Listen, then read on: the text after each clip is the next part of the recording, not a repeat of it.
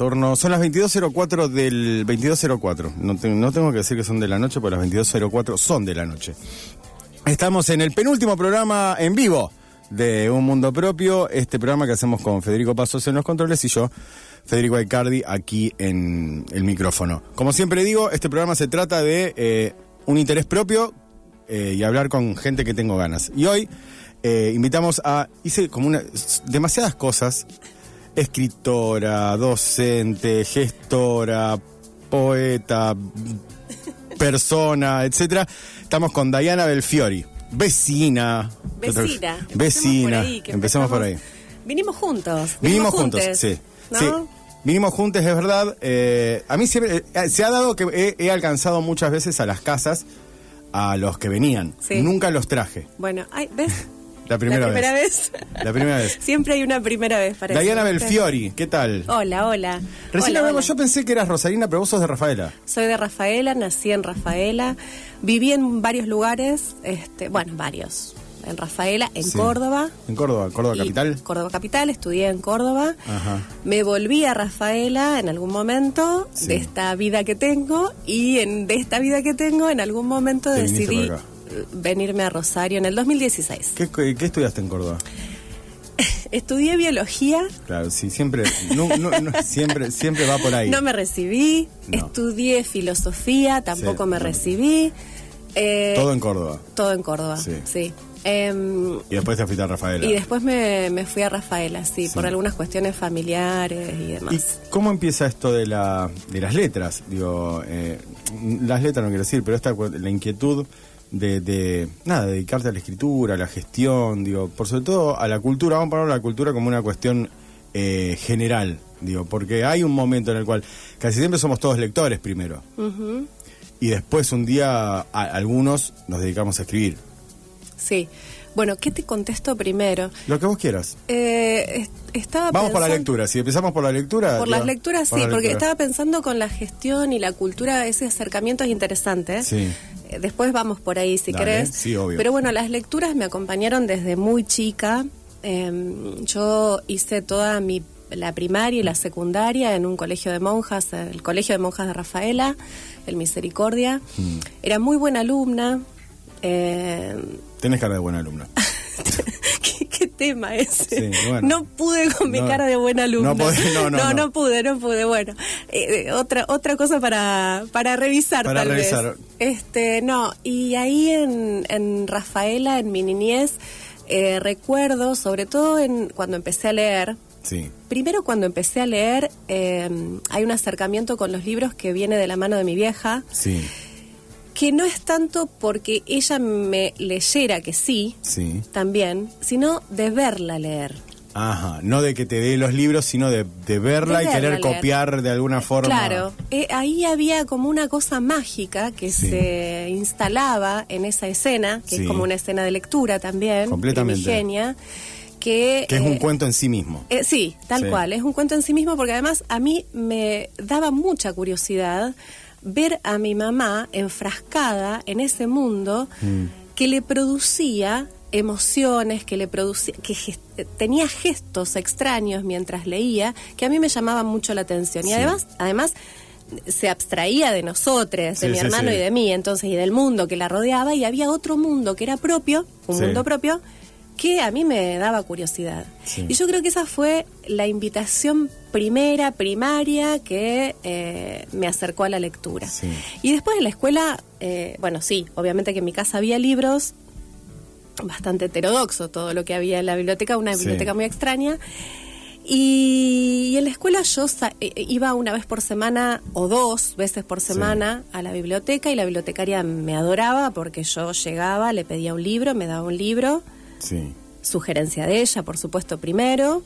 Yo lo leía y después iba y a la semana se lo comentaba. Ah, vos ibas a comentar, le hacías una en reseña. realidad me, lo pre- me hacía preguntas. Sí, Claro, claro. hacía reseñas. Unas pequeñas reseñas de libros, a los cuales, che, ¿y vos qué, y el personaje qué te pareció? No, bueno, Ah, sí. es intrincado, está, es tridimensional. Así, todo eso, Sí. pero con escasos 10, 11 años, Sí. no sé, 3, 12, ¿no? Sí. Ahí.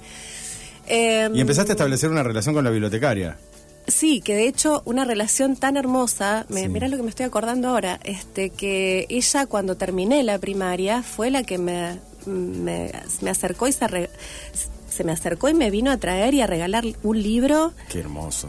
eh, La Bibliotecaria. Sí. Como, sí, sí, no, no, es como... como, gesto de- Gestos de, de- entre el diploma, digo, viene, como Claro. viene el diploma, viene Una alguien. cosa preciosa, Hermosa. Preciosa. ¿Sabés qué libro? Eh, ¿Te acordás? no, ahora, mira, no, porque entre otras cosas Sí. también en algún momento me regalaron el Principito como todo el mundo, Sí. pero no me acuerdo del libro que no, no me acuerdo. Bien, entonces terminás la primaria con esta, digo, ya con una relación eh, cargada, cargada de emotividad, digo, con relación al a, los A la libros. Bueno, y después también los libros que leía, ¿no? Sí. Los que me los que me marcaron. ¿Cuáles Yo fueron? El primero, yo siempre digo, eh, para mí El parece- primero que me marcó. Ahí está, el primero. El primero, Corazón de Edmundo D'Amicis. Ahí está. Corazón del mundo de Ahora, no me digas qué, de qué va el libro, porque ahora no me acuerdo, pero No. sí, este sé que era el- un pibe, un sufrimiento tremendo, y yo me compadecí, Sufrías con él. obviamente, Sí. de su sufrimiento, de un pibe pobre, con, bueno, con un derrotero ahí, Sí. ¿no? Bueno, Tipo y- la historia de, Oliver Twist. un- claro, una cosa así. Y yo ahí estaba... eh, ¿Te acordás de estar ahí como dándole a las páginas, diciendo Sí. metida? Después, la, después sí. Sí. eso ya es, es de mi vieja. Cosas que, que, que llamaban la atención del momento, pero eso ya más adolescente. Sí. Bueno, es que es ahí, preadolescente, ¿no?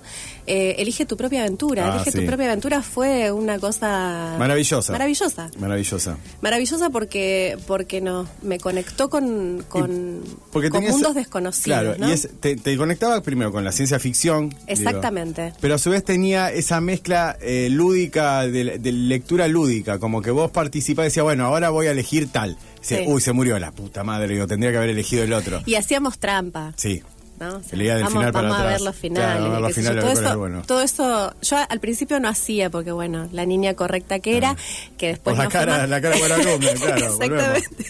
Eh, pero después, este, nada, eh, empecé a, a leer los finales también Sí. y a elegir. Pero esa idea de elegir y de decidir Sí. sobre el destino de un personaje, me parece que no es menor para pensar la escritura. Está muy bueno eso que decías, es verdad, eh, digo, de, de alguna forma era escribir la historia, bueno, una historia ya, digo, ya, ya preescrita, ¿no? Pero bueno, te daba la ilusión de que vos podías decidir de que haga esto. Tal que es más o menos, dentro de todo, lo que, digo, has- vos has escrito novelas, y es más o menos lo que... Lo, No escribí lo- novelas. ¿No? Ah, te- pensé que habías escrito No, novelas. no, eh, no sé por qué. ¿Por qué no has escrito novelas? ¿Sabes? Hoy, hoy googleé y me pareció... Novelista. Novelista, No pensé entiendo por qué ha hecho una cosa así Google conmigo, Con pero vos. es Bueno, una falacia. Tenés Eh, que escribir una novela. Tenés que escribir una novela. Sí, entonces, ahora estoy para- en para- eso, para estoy en eso. Bien, bueno, entonces estás en el proceso. Estoy en ese bueno, proceso, volvemos. sí. Estás escribiendo una novela. Sí. Pero no voy a decir nada. de No, no, eso, no, ¿eh? no, no quiero, no, no quiero saber de qué se trata ni nada. Sí lo que quiero eh, decirte es, eh, en el trayecto de la escritura de una novela, uno en un momento empieza a decidir por los personajes y en otro momento los personajes empiezan a decidir por uno, porque ya los como que los construyó. Y hay algo de, de- de elige tu propia aventura en eso.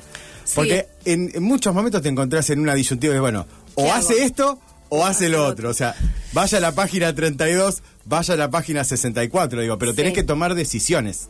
Sí, sí, creo que siempre se están tomando decisiones en la escritura. Eh, ay, qué, qué tema con esto de, oh, de la cuestión del escribir ficción, de dónde viene, si seguimos al personaje o si el personaje nos invita.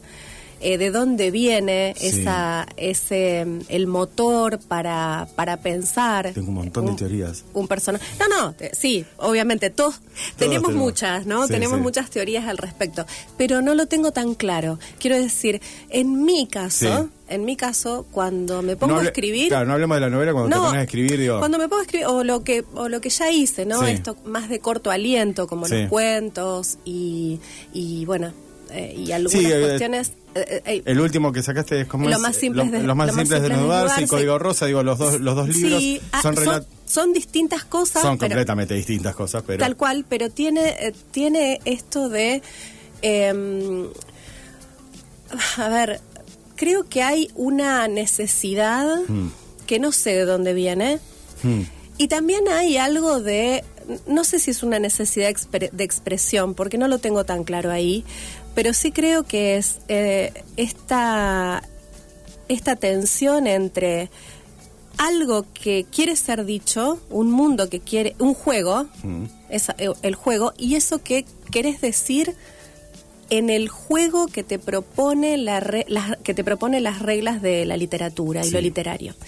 Entonces, em, qué sé yo. ¿No te pasa, te hago una pregunta, ¿no te Sí. pasa que algunas veces eh, compartamos teorías?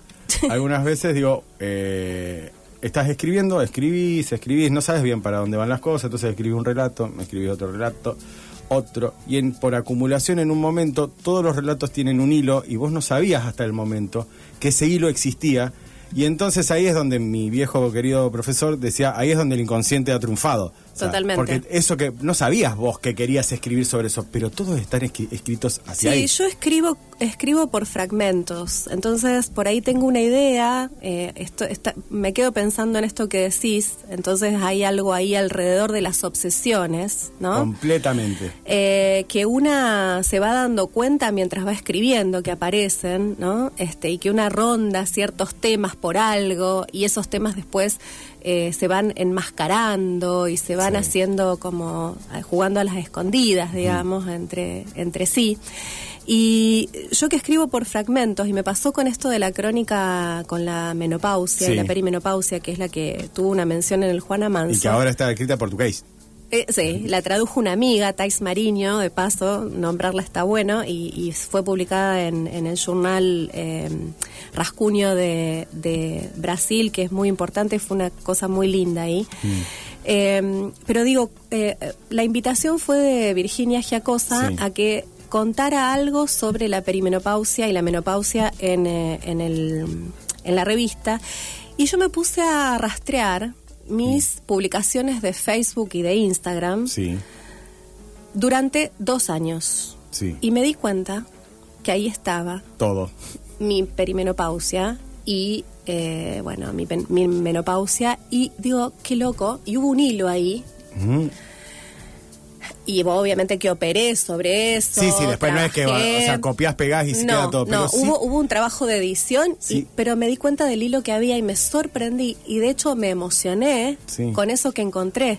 sí, yo venía, esa, para esa cosa, venía hablando de esto hace un tiempo. Tal no cual. me di cuenta, pero yo venía Tal hablando de, de- de esto hace Tal un cual. tiempo. Sí, a mí me han pasado con algunos, eh, con algunas escenas más que personajes, Sí. con algunas atmósferas, que digo, uy, esto se repite, esta sensación la tengo de vuelta en este cuento Sí. o en esto que escribo. Sí, me ha pasado. Sobre todo en el momento que, mm, que escribí eh, mientras eh, publicaba las contratapas de, de Rosario 12, Sí. que después la selección de eso es lo que forma lo más simple es desnudarse. Sí. En ese momento, eh, yo escribía bajo una presión que me había impuesto, que era entregar todas las semanas al principio, después cada 15 días un texto. Que me, me- río, perdón, para los que no saben, me estoy riendo, me río porque son las autopresiones que uno se impone para hacerlo, porque si no, no lo voy a hacer. Porque si no, una también. ¿Qué sé yo si tengo Sí. ganas de escribir todos los Sí. días? No sé. Sí. La vida, la vida llama a otras Sí, la vida cosas, llama ¿no? a otras cosas, hay veces que uno está vacío también. Sí, o que Digo, no- pero la obligación, sí. digo, está vacío, no digo vacío de decir cosas, sino que entre hacer esto y hacer esto otro. Hay que sentarse. Y me hago un sándwich de jamón y queso. digo. Totalmente. O miro tele, Sí, Netflix. este, bueno, hay, hay mucha, mucha cosa externa que te llama también Todo el tiempo. todo el tiempo y que por supuesto es más divertida. O no sé si es más divertida. Es lo que hay. es y menos comprometida. Tal cual. O sea, porque la escritura, además de, digo, por lo menos para mí, además de, de- de todo un trabajo psicológico, es un trabajo muy físico, de sentarse. Físico. Y que quedás extenuado cuando terminas. A mí me, me pasó que, con suerte, con, con mucha suerte y viento a favor, el año que viene sale una novela que escribí en 2020, pandemia full, que yo escribía todos los días cinco horas. O sea, Eso está buenísimo. Claro. Yo no tengo ese ejercicio, por ejemplo. No, me pasó ese ejercicio en ese año. Claro. pandemia, que me sentaba y hacía, había como una conexión y lo hacía, lo hacía, lo hacía.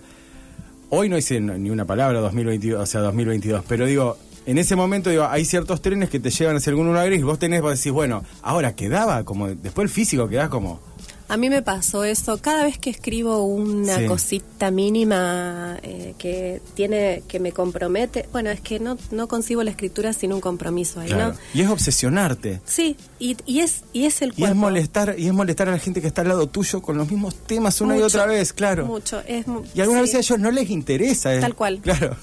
Es muy denso. Es muy O bueno, denso. es muy denso también ver que, que una está en su mundo, Claro. ¿no? Porque a mí, digo, las mejores ideas, y esto lo voy a decir eh, porque también lo digo en, en mis talleres, pero esta cosa de, bueno, corto de estar en la compu o en un papel, ah, ya escribo en compu, ¿no? Con Sí. el tecleo, pero este de estar ahí y me voy a lavar los platos, a barrer, a, no sé, a cambiarle las piedritas Sí. a mi gata, y ahí aparecen cosas. Y de verdad ahí aparecen cosas. Sí, porque yo estoy rumiando, rumiando con un tema y con, con algo que quiero decir durante horas, días, semanas. Sí. Y aparece en el momento donde no estoy necesariamente en la hoja, pero Sí. tengo que correr a la hoja para escribir. Eso me ha pasado, Sí. no siempre, pero me ha pasado. Y también me ha pasado de estar en la hoja, eh, digo en el Word. ¿no? Este, y que por el solo hecho de ese ejercicio físico que es sentarte a escribir, Sí. Que es tan físico que está todo comprometido. Cuando hablamos del cuerpo es todo lo que el cuerpo Sí. trae. Es Sí. decir, todo. Todas las tensiones, los nudos, los Todo, gestos. todo, todo. No solo lo, lo Sí. físico en el sentido material, sino eso que no se ve, intangible. Bueno, en algún momento, en ese culo y silla, aparece en la hoja. Sí. Y yo creo que sí, que es laburo, digamos. No hay magia. No, magia. no, no, no, Y no, hay, no, no. hay obviamente como obsesiones que aparecen. eh, bueno, yo tengo, tengo mis, tengo mis obsesiones, obviamente, estas ¿por qué? Porque soy, soy una persona además que eh, enlaza su vida Sí. activista. Bueno, ahora ya no estoy activando, militando activamente, pero sí, durante 15 años Sí. no, no pude escindir, y buenísimo Sí, que la- no pude, la ¿Dónde empieza la mi- feminista. ¿Dónde empieza la militancia? Porque venís, venimos de una escuela, eh, volvemos a la historia, vamos, vamos y venimos, vamos y Sí, venimos. está muy bien. El programa es así. Sí. Venimos de, de una escuela de monjas. Católica, sí, Sí, de, de escuela de, yo le digo de monjas. Abanderada de, de- Ya, ya no tenés que decirlo, pero ya lo sabíamos. Yo siempre lo digo porque me da risa eso, me da risa como de, a de dónde salí y qué, qué Claro, ¿y a dónde, resultó. y a dónde llegó? Eh, sí. Venimos, digo, venimos de una escuela católica, Rafaela, te vas a estudiar a Córdoba. ¿Dónde aparece el, el- el bichito de la militancia feminista? O sea, o de la militancia, vamos a empezar, ¿dónde empieza de la militancia? No sé si fue La automáticamente militancia es en Córdoba. en Córdoba. Estando en Córdoba en el año 2004, pero eso no aparece solo. Creo que, o sea, el, el empezar a militar tiene un recorrido, el empezar a activar de- Sí. en el feminismo que, bueno, que a mí me interesa, porque hay mucho feminismo, después podemos hablar de eso, no Sí. sé si es el, el caso, pero... no importa, se habla de todo un poco acá, así que... Bien, eh, empieza con, con registrar las injusticias, empezar a regi- registrar las injusticias, que después las veo para atrás cuando Sí. entro al feminismo, pero en el momento que las estaba viviendo, yo protestaba en mi casa. Sí. Cosas muy simples que las, las han dicho muchas mujeres. Eh, esta cosa de levantarme de la mesa y tener que levantar, los cosas, platos sí. y mi hermano, porque Sí. además esta cosa de tener un hermano muy a la par. ¿Cuántos, eh, te- ¿Cuántos se llevan? un año, yo Nada, le llevo sí, un año, nada. nada. Entonces, eh, bueno, él podía vivir, Rascarse las bolas. claro. salir de la mesa, Sí. entrar a la mesa y salir de la mesa sin notar que ahí había todo un trabajo y una gestión del trabajo que yo, de la cual yo enseguida me di cuenta. Sí. Porque era un tiempo que a mí se me sustraía para hacer las cosas que mi hermano podía hacer libremente. Y creo que el feminismo echó luz sobre eso Sí. que yo ya, con lo que yo ya venía protestando. Y digo protestando porque Sí, era, era decía, protesta, por- sí, sí, sí, era la protesta de Che, ¿por qué él no está ¿Por haciendo qué? nada? Claro. ¿No? ¿Por qué puede hacer cosas que yo no? Y por qué, bueno, eso. Y después, bueno, este, sí tuve un- una experiencia que marcó mi vida, que fue como un antes y un después, Sí. que lo digo y por eso me dediqué después a eso y a, a trabajar, a pensar, a escribir sobre eso, que fue el aborto a los 18 años. Sí. Y esa experiencia para mí me marcó la vida porque fue un hecho en ese momento traumático en el sentido de que hice silencio sobre el Claro, hecho. así- además estamos hablando de años 90. Exactamente, Sí. exactamente. Y eh, O sea, que cinco está- años después digo, eh, pude hablar Claro, recién. como para sí, para poner la lupa sobre la, la hipocresía reinante. El- como digo, la hipocresía reinante es la hipocresía que reinó y reinará y reina aún. Exacto. Existe desde que existen, o sea, conozco gente, madres de, de gente de mi edad que han abortado, digo, existe desde siempre. Sí, Están los que podían y están los que hacen lo que pueden. Sí. Digo, como para que quede claro, digo, vos lo sabés, digo, pero como para que Sí, esto, sí, sí. No, está- no- me parece que no está de más siempre repetirlo, repetirlo, digo, existe, existió siempre, no es algo que apareció ahora, digo, ah, ahora que es legal van a ir todos a abortar. No, de hecho, de hecho creo que justamente una de mis de, de mis obsesiones es trabajar con lo no dicho que hacemos en la literatura, en el trabajo de la ficción, hay algo ahí, es una materialidad con la que trabajamos y inclu- incluso también eh, trabajamos para velar ciertas cosas en la escritura, Sí. pero también es cierto que a mí me interesa pensar lo no dicho en nuestras vidas Sí. y ponerlo como tema Sí. literario. ¿Y Entonces, ¿Por qué no lo decimos también? también. Entonces, bueno, el aborto implicó como también una doble vía. Mm, Esos años, mira, ahora que estoy pensando, qué lindo esto. Ahora que lo estoy pensando, en esos años en los que yo estaba estudiando biología, que me hice el aborto, que eh, después eh, estudié filosofía en el Sí. medio y demás, eh, y que yo estaba con un silencio muy grande, digamos, Sí. estaba muy... Silencio asociado, me imagino, a la culpa. Ah, por supuesto, pero Por eso. aparte digo, un silencio que era un silencio eh, incluso para mí misma. Sí, sí, sí, No sí. es que yo, no es ese silencio elegido, es un silencio represor, represivo, Sí, sí, sí, ¿no? Entonces, este, ahí empecé a escribir. Tac, me da pan. Ahí empecé, pero ya había, eh, Sí. tenía, tengo otras experiencias lindas de escritura en la secundaria, pero, pero ahí empecé a escribir eh, eh, de, de modo más sistemático estos primeros poemas, Sí. llámalo como quieras, no importa, no Las tiene primeras, sí, forma. las- las Las primeros- primeras escrituras. escrituras, sí, las- Las primeras escrituras que tenían que ver con una búsqueda, con una indagación y con ese estar muy para adentro. Y que me permitió, me permitió este, trabajar sobre mi propia escritura luego. Mira qué bueno. Todo ese proceso de silencio. Qué loco porque nunca lo había pensado, nunca lo había dicho así y ahora, Ahora vamos, sale. ahora vamos a hacer una pausa, justo. Vamos Bueno. a escuchar una canción, porque no hay mucho más para agregar ahora. Digo, eh, vamos a escuchar. eh, ah, mandan un mensaje al 153, todavía no dije el número, 153-886677. Dice: Buenas noches, recién llego. ¿Es Virginia Giacosa? No, es Diana Belfiori. Hablamos de Virginia Giacosa, pero ella no es Virginia Giacosa, es Diana Belfiori, escritora aquí, rafaelina, radicada ya acá en la ciudad. Vamos a escuchar Radiohead. Hasta las 23 horas vamos a estar acá en Un Mundo Propio. Esto es Fake Practice Street.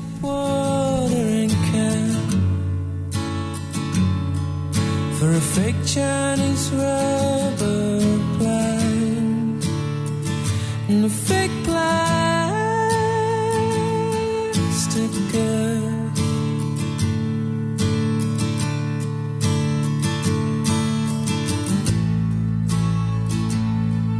Which you bought from a rubber man in a town full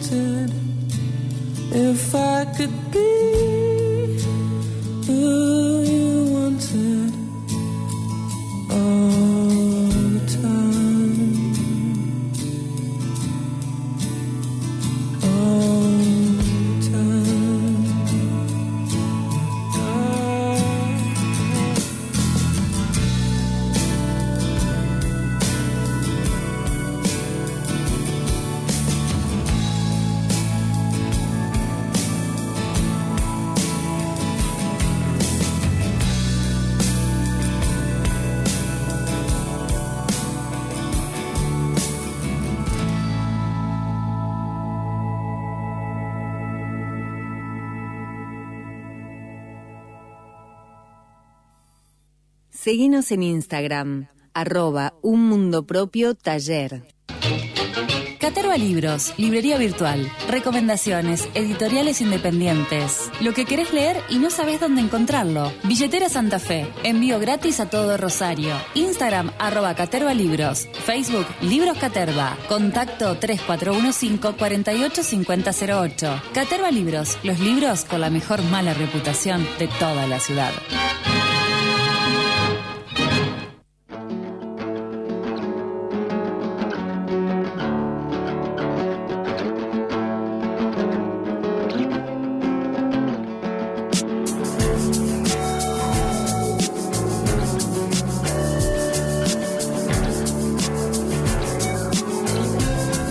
Llega otro mensaje. Hermosa la charla con la coterránea. Me siento muy identificada. Saludos, Dani Leste. Ay, qué linda. Gracias, Se Dani. el- el sindicato Qué rafaelino. grosa, qué grosa cantante, música, Daniel Esté. Gracias, gracias por estar acá. El sindicato de Rafaela. El sindicato, se armó sindicato. Sindicato. Falta que escriba Omar Perotti y estamos estamos todos. Uy, por no, favor. Por favor, que no. No, No, que, por no, no favor. escucha el programa. No lo escucha. Omar no escucha el programa. Estábamos hablando recién esto sobre. eh, me parecía un tema interesante, digo, sobre las obsesiones y sobre también esto de. Me gustó mucho algo que me dijiste, digo, uno cuando escribe, digo, no, no deja de eso de, de estar persiguiendo algo. O sea, de estar eh, como. y que se escapa todo el tiempo, que uno cuando uno cree que está cerca es como que se va. Eh, ¿Cómo te llevas con eso? Te lo digo porque el otro día, a mí no me, realmente este programa no importa, pero yo con mi psicólogo hablaba de esto, digo, de que, digo, siento que estoy muy cerca de algo, digo, pero no sé qué es, digo, o sea, estoy muy cerca de algo, digo, pero Ay, cuando llego ahí hay algo más, digo, y no sé qué es, digo. ¿Qué te- ¿Cómo te llevas con eso? Bueno, me parece que tiene que ver con eso del mis- a mí me, me gusta, me parece que cuando hablábamos recién de lo de que la escritura es física, que eso también este lo dice Murakami, ¿no? Mm. Este y hay algo escrito sobre eso, ¿no? Este que era que él creo que lo comparaba con correr una maratón. Sí, con sí. Bueno, em, este, me llevo como, como todo el mundo, me imagino, ¿no? Sí. Este, con, con sus tensiones, con todo el mundo que escribe. Sí. Este, eh, pero me vos- vos decís interesante. con todo el mundo que escribe, te voy a frenar y digo, porque eh, no importa, no, no, no, voy a hablar, pero digo, con el que pone, o sea, todo lo que, o sea, Para lo que Hay una frase hermosa que tiene mm, un, un amigo que es Leo Yola, que dice, yo le di todo a mis libros, dice. Sí, yo también. Mm, Claro, y han sido muy buenos conmigo. O sea, Sí. Pero eso digo, con no, es, porque además te escucho por eso, te, la- te traigo esta frase, digo, con no escatimarle nada. Ese no escatimarle nada a los libros es muchas veces lo que uno le escatima al, al mundo. O sea, digo, pero que a los sí. libros no. O sea, Sí, creo que de hecho mis libros, eh, mis dos libros se han llevado puestos, puestas relaciones, ¿no? Sí. Amistades. Es un tema. Es todo para un tema, pensar. sí. Eh, no debería ser así, o Sí. bueno, no sé cómo debería ser, pero creo que esta cosa de lo físico, ¿no? Sí. Eh, que tiene la escritura y cómo me llevo con eso que una que persigo cuando escribo, incluso cuando leo también, Sí. que es otro proceso y está muy interesante para pensar también, es esa cosa de abismarme a un misterio Mm. que sucede en ese momento y, y, y una no sé si te pasa eso, pero yo siento cuando estoy en algo que, incluso aunque no lo logre, Sí. pero que estoy rodeándolo, estoy rodeándolo, estoy Mm. rodeándolo, Sí. el cuerpo se pone en una cosa que es muy difícil de explicar. Te diría que hasta del orden de la alegría. A mí no me va con la tristeza. Sí, puedo estar llorando porque me No, emociona no. la escena, pero del orden de la alegría porque está sucediendo algo ahí. Y yo estoy conectada con eso, No, con el presente, sí, ¿no? Claro, no, no me va a ciertas cosas, digo que me imagino que estamos de acuerdo en eso. Eh, estando triste no puedo hacer nada, digo. No, y yo estando, tampoco. estando bajo los efectos del alcohol o al- cualquier cosa que consuma, no puedo hacer nada. Tengo que estar muy despierto y muy concentrado, digo. Esa cosa diciendo, no, cuando estoy medio borracho, escribo, digo. Mm, Yo no sé la experiencia, estoy de acuerdo. A mí me pasa lo mismo. Digo, sí. está bien, nos hizo muy mal, yo lo tengo tatuado, a mi, a mi amor eh, Edgar Allan Poe, nos hizo, nos hizo, nos hizo muy mal. No sé si, no sé si él cuando escribía estaba, estaba alcoholizado o escribía y después se alcoholizaba. No lo No sé. lo sé, no tengo ni idea. mi para mí han sido genialidades las cosas que escribía, sus obsesiones son muy claras. Sí.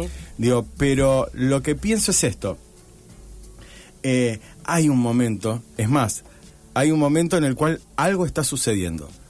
Es muy personal eso que está sucediendo y vos se lo tra- a mí, a mí me pasa que digo, se lo quiero transmitir al otro diciendo, vos no sabés lo que encontré. El otro algunas veces trata de compartirlo porque te quiere, pero nada más que porque te quiere. Pero digo, no, acabo de encontrar algo.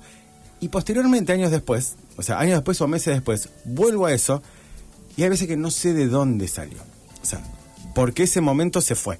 O sea, Sí, eh, me digo, parece pero que una pasó cosa algo, el- digo, mira, mira lo que pasó Claro, acá. Es un me parece que es interesante separar eso que, que genera ese motor que te dispone a la escritura y lo que sucede en el momento de Sí. escribir y después el, el producto en sí, qué sé yo, yo soy una eh, apasionada cada vez más, antes no, no era tan así, pero Sí. bueno, es que eso forma parte del crecer y del crecer también escribiendo y corrigiéndose y dando a leer a otros tu material, a otras personas tu material. Eh, muy fanática de la corrección. Sí, y la favor. corrección es, es como, me da felicidad corregir. Sí. Y me da felicidad corregir textos de otros. Sí, sí, sí. Me produce una cosa, pero corregir no corregir eh, No, de no censura. no, no es sino en el- No, no, sino en el término de... eh, Enco- el- mira, acá encontrar- tenés algo. Acá, acá, esto, limpiemos esto, ¿no? Sí. Eh, hagamos que esto brille, que esto haga que el texto gire alrededor de eso. Bueno, si es un poema, si es un, una escena, si es un personaje. Bueno, sacar lo mejor de cada texto, Sí. ¿no? Y ese, esa sí podría decir que en, el, en términos de escritura estrictamente es una obsesión en el, en el oficio, Sí. digamos, ¿no? La corrección. La corrección. Que cuando, por ejemplo, cuando publicaba en Rosario 12, yo publicaba Sí, sí, además tenía, tenía la presión, la, presión, la presión de todos tus demonios diciendo, tienes que ser esta semana. Y me, me parece que eso también fue muy interesante como proceso de autocorrección, de, de corrección y, y de, de revisar el texto Sí. y de exponerse a la mirada del otro, de, lo- de la otra, del Sí. otro. eh, y con las devoluciones que, que venían, ¿no? En la- de los textos que fueron Sí. muy buenas en términos de qué es lo que sucede y a dónde las personas ponen el ojo. Porque a lo mejor es interesante eso que pasa con lo que después publicamos, ¿no? Sí. Este, la distancia que hay entre Lo lo, que que, escribimos y lo que leen. que queda después de, co- de corregirlo Sí. y de revisar el texto y lo que finalmente se publica si es que se publica. Sí. Y después lo que leen.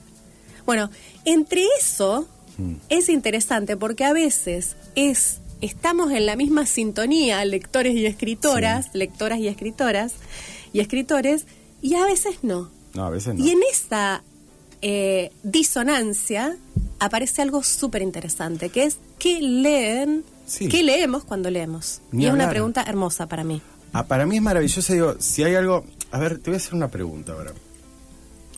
En una, digo, en- porque tiene que ver con esto, con el tema de la lectura. En una época, vamos a decir, en una época donde es muy difícil, eh, o donde es muy difícil correrse de, de la experiencia propia o de estar, de- del yo como protagonista. Por ejemplo, eh, se muere alguien famoso y en, en vez de hablar del famoso, o sea, o alguien querido, en vez de hablar del querido, hablo de lo que a mí me pasó con el querido. O sea, eh, ¿cómo se les genera, o sea, cómo se genera, cómo se piensa en un lector si yo no puedo dejar de pensar en mí mismo? Digo, pienso, estamos bombardeados, digo, bombardea y bombardeamos. O sea, porque también, digo, somos parte de ese bombardeo, de nuestras imágenes, de esto, lo demás, ya digo. totalmente. total- cuando vos, digo, cuando uno crea un texto, tiene que tener la suficiente, sería, la suficiente solidaridad, vamos a decir, la humildad de. Esto lo va a leer alguien. No importa que no entienda lo que a mí me está pasando en este momento. Entenderá lo que sea, pero yo no le puedo decir cuántos pares son tres botas. Yo le tengo que decir que hay tres botas. Sí, igual depende, depende qué texto, depende para qué, Mm. depende qué contexto. Me parece que es interesante ver, eh, no sé, si estás pensando en una red social, el Sí. ejemplo que vos diste, por ejemplo, se murió alguien y Sí. quiero compartir eh, lo que me pasa con ese alguien. La verdad es que yo eh, ahí es como que me relajo bastante porque creo que hay una pose, tenemos todos Sí, poses, todos. y hay una pose grande como na- una todos, taza. comparti- todos compartimos, o sea, hasta de nuestras miserias son nuestras mejores miserias. Exactamente, Sí. no. Bueno, exacto, pero además de la pose, lo- Sí. yo digo reivindico la pose, porque la pose es en un punto, eh, la reivindico y además la cuestión en términos de, bueno, ¿de dónde, es- ¿desde dónde escribimos si no es desde un yo? Sí. Y el yo desde lugares, mm, eh, bueno, ahí tenemos, lo, lo podemos pensar desde, desde distintas disciplinas, a qué Mm. pensamos el yo, cómo pensamos el yo. Pero incluso dentro de la literatura y ese yo que es que puede estar en, en- en el narrador, en un personaje, etcétera, no deja de hablar en última instancia de mí misma y de la persona que escribe, Mm. pongámosle, que se pone en tensión con el mundo Sí. y que, bueno, a ver, a, a mí me parece que hay una pose con esto de la literatura del yo en todo caso, Sí. ¿no? Para pensarlo. Y con respecto al ejemplo que diste de se muere alguien y eh, de hablo, de- sí. hablo de, de mí con él o con ella o con ella. ¿Y, y de qué vas a hablar si no? De ella. Ajá. ¿Y cómo hablas de ella si no es en relación? No es con lo que te pasa con ese ella. Sí, es lo que me pasa. Yo puedo decirte, por ejemplo, a ver, En todo caso, va a tener mayor o menor calidad, ese te- va a llegar más o menos. por ejemplo, pero, por ejemplo, te Calidad digo, es una eh, palabra. Sí, sí. Eh, te pongo un ejemplo, Día de la Madre. O sea, ¿viste? Y entonces, o sea, yo siempre pienso, mi, mi frase es, no todas las madres pueden ser las mejores del mundo, porque todas nuestras, ma- todo es la, la mejor del mundo, la mejor del Pero mundo. todas lo son. Yo no, la mía no. Bueno, Yo la pero quiero pero yo puedo decir, te puedo decir, si bien digo, si bien ¿Podemos mi madre no fue la mejor del mundo, le digo, la quiero un montón, hizo lo, pero hay este, por ejemplo, un Sí. texto es, hizo lo que pudo, con lo que pudo salimos más o menos bien, no estamos en la cárcel, o sea, no, o sea, no tenemos ninguna denuncia, realmente, te, eh, o sea, te extraño, es un montón que te moriste, un beso. Estoy hablando de ella, no estoy hablando de mí. Pero vos estás diciendo te extraño. Sí, me sí, pasa pero digo, esto, pero no me es pasa lo otro. el día que yo me lastimé y entonces y no paraba de llorar yo, mi mamá me dijo y Sí, hay que, No, me parece me que parece es que una- que- un cambio como un, es sutil ese cambio, pero una no deja de hablar en relación No, siempre con lo que pasa, con lo que te pasa con esa persona. En todo caso es Obvio, eh, yo aquí cómo, ahora. ¿no? Claro, cómo es que este ponemos a circular esos textos, eh, cómo y, y y para quién también, qué sé yo, ¿no? ¿Y el Este- silencio dónde queda? Ay, qué tema el silencio. Claro, ¿y el silencio dónde queda? Digo, porque entonces, digo, Ah. ¿dónde queda dónde queda el silencio? Yo creo que el silencio está... Qué difícil. Ah, el, silencio te me un programa difícil. Sí, no, me parece que el silencio está... No sé, te voy a... Hablando de una, Sí. porque es Sí, eso. obvio. eh, te traigo algo que yo este, pienso como, como interesante. El silencio está en los procesos de duelo. Mm. Eh, luego pasa algo posterior al duelo, Sí, que una puede salir del silencio, pero hay algo ahí, porque yo lo he vivido este último tiempo, eh, este último año, y creo que hay algo del duelo, del dolor, que no es soportable ni siquiera por una misma. Increíble. Y ahí hay algo Mm. del orden del silencio que aparece, eh, pero podríamos pensar la cualidad de ese silencio, Sí. es decir, el no poder hablar o el no querer hablar Sí, de algo. De porque no sabes qué decir. porque no sabes qué decir. O no querés decir, Claro. ¿No? O Sí, no querés sí. decir algo, no hace falta decir algo ahí. No. Entonces hay que darle lugar a ese silencio Y a la distancia y al tiempo. Sí, a eso que está sucediendo, ¿qué es algo del orden del silencio? Porque una no tiene palabras todavía para eso. Pero después hay otros silencios. Sí, hay otro. Que me interesan. Bueno, en Eh, los textos mismos hay otro silencio donde vos decís supuesto. eh, es- esto mismo que decíamos recién. Me Voy a- agarró calor. Sí, No, sí, no, pero yo- yo soy, yo soy, No, yo somos soy. los dos. Ahora, igual. Hablando de la menopausia. Sí, vamos, igualmente vamos a porque queda la última parte del Ay, programa. pero qué rápido que se pasa esto. Viste, se pasa rápido. Vamos, en la última parte del programa vamos a hacer una pausita porque no me quiero terminar de la última parte y además vamos a seguir hablando del silencio seguro. La realidad descansa, no la despiertes. Un mundo propio, por Radio UNR.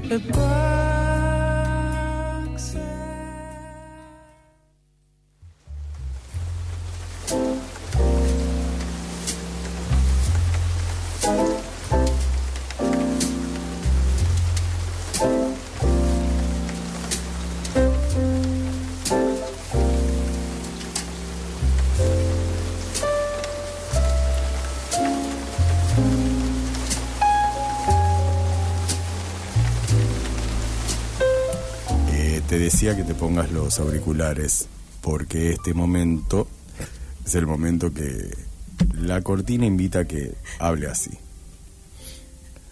Tengo un programa simplemente para hablar así.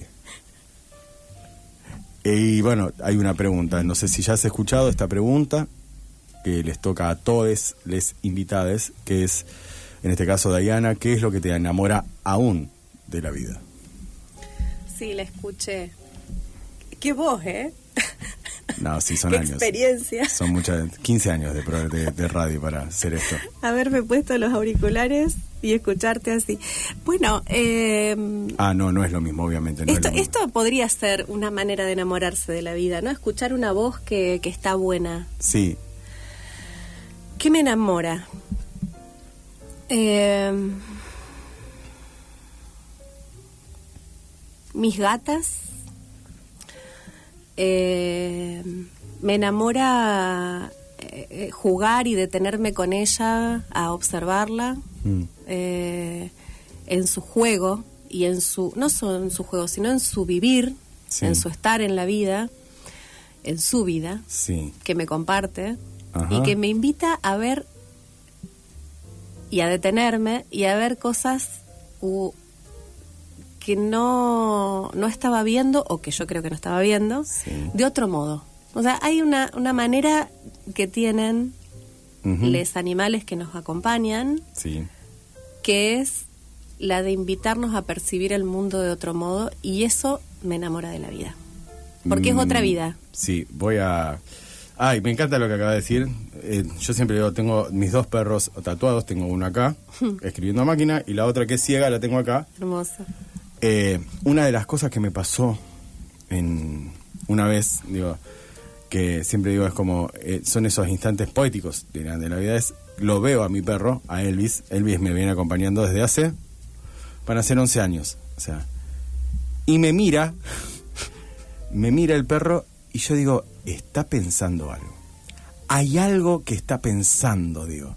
No sé qué, digo, pero no puede ser solo, o sea, instinto animal. Esa, eh, digo, algo, digo, ¿qué te, lo primero que dije, ¿qué te pasa?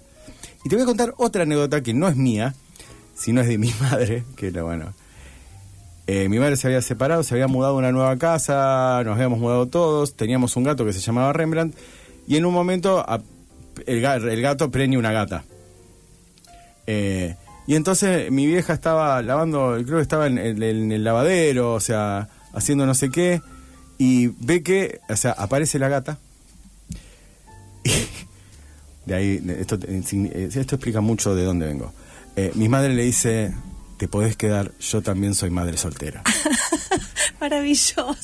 Y entonces la gata empezó a vivir con nosotros, o sea, pero le dijo, te podés quedar, Me yo imagino también. que eso lo habrás usado para un cuento. Todavía no, todavía no, no, eh, le tengo demasiado respeto al, al- al- a la locura de mi madre, que en paz descanse, pero dijo, to- entonces, digo, hay una relación ahí. Esto que, vos que- decías, esto, nos espejan con algo que tiene que ver Sí. con el orden. Algunas veces nosotros le ponemos eso, no sabemos si ellos lo hacen. importa, es lo no que- importa, es lo que nosotros le ponemos con algo que tiene que ver del orden de lo, de lo fuera de, la de, de lo social.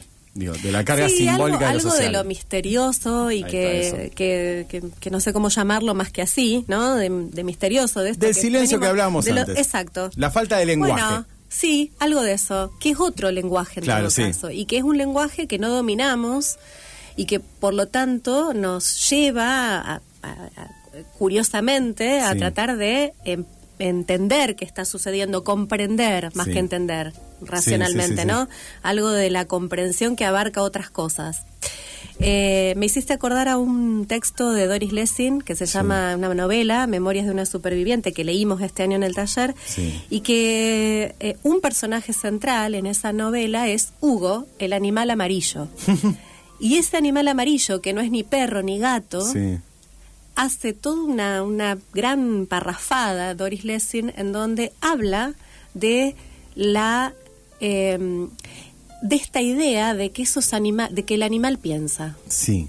y que está ahí pensando qué es eso cómo nos miran de la manera que nos miran cómo eh, se posicionan en ese mundo nuestro Mm.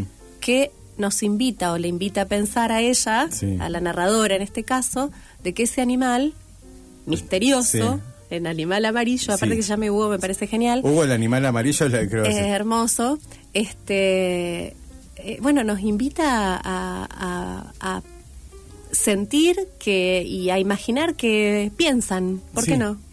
No, yo creo... Por lo que dijiste del pensar, Sí. me hiciste acordar a ese texto. Sí, no, eh, yo no sé si, si piensan con, obviamente no piensan con nuestro lenguaje. Si hay algo que a mí, y quiero creer, o sea, esto quiero creer todavía, porque me parece que está bueno creer en eso, digo, no le hago mal a nadie. Eh, no, que, que, pero sí hay algo del orden que no tiene que ver de, de- de que no se puede explicar. Eh, sucede que nosotros tenemos tres gatos y dos perros, o sea, eh, por eso son muchos. Y dos chicos, pero esos tienen lenguaje. Eh, y cuando yo llego a casa tenemos la, perra ciega, a mí, o sea, llega, sabe que va a salir. Pero cuando, cuando llega mi mujer, eh, empieza a saltar, a saltar, a saltar, a saltar. Y la espera y salta y salta y salta y salta. Y vos decís, hay algo ahí que no, me, no, no, no quiero saber si es por el olor, no quiero saber.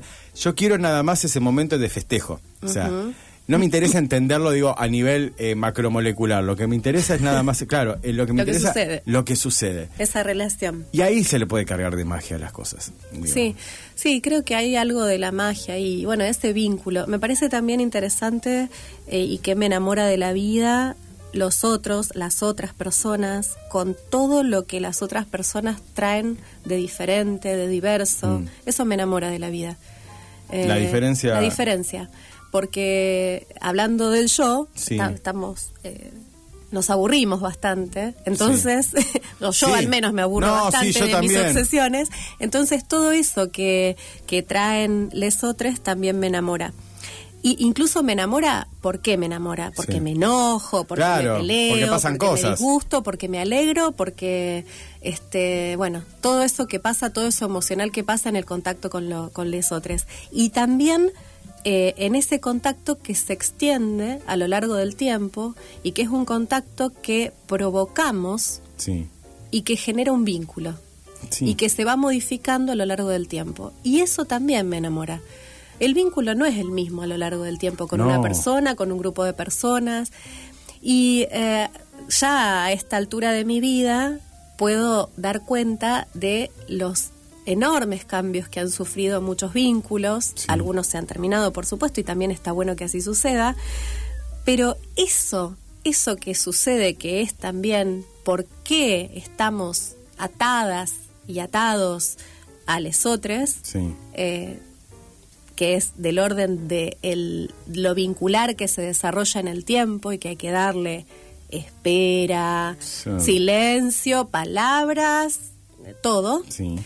Eh, bueno, eso me enamora. Y me ata la vida, por supuesto. Sí, sí, sí, es lo que... ¿Por qué me levanto todos los días?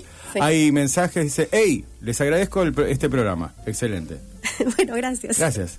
Y otro dice, lo dijo Cortázar, los gatos negros son teléfonos, ¿nosotros Ah. nos negaremos a entenderlo? Hermoso.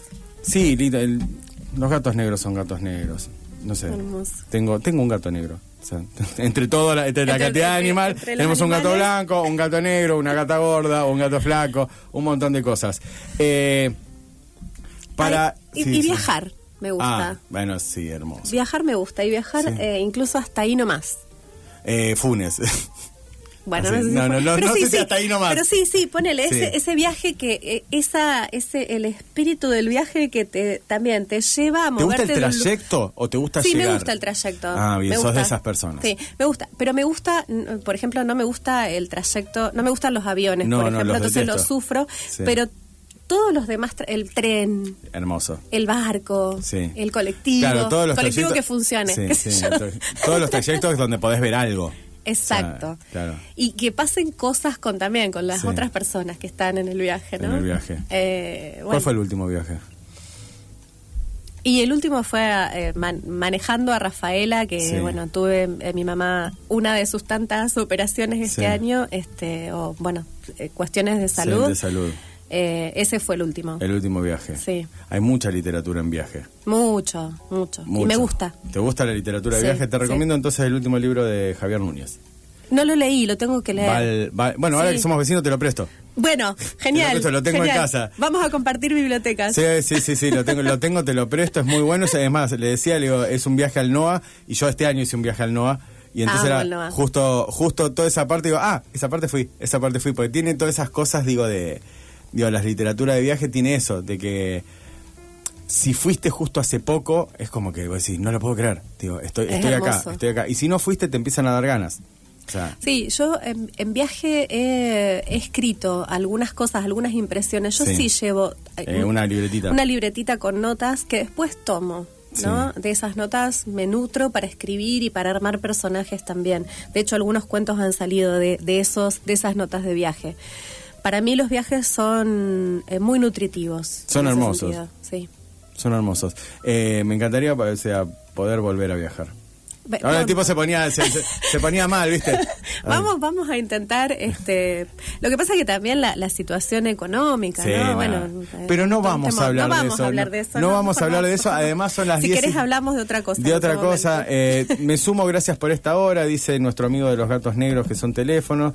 Ah, Eh, hermoso.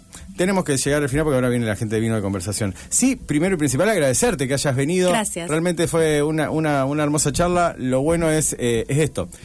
Eh, estamos mediados, muchas veces nos conocemos por redes sociales y todo eso, pero prefiero, o sea, digo, ver que no solo es una cara y una foto, sino que podemos charlar un rato.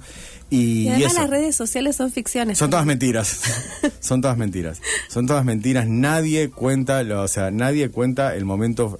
Hasta los momentos flacos, ya digo, son los mejores.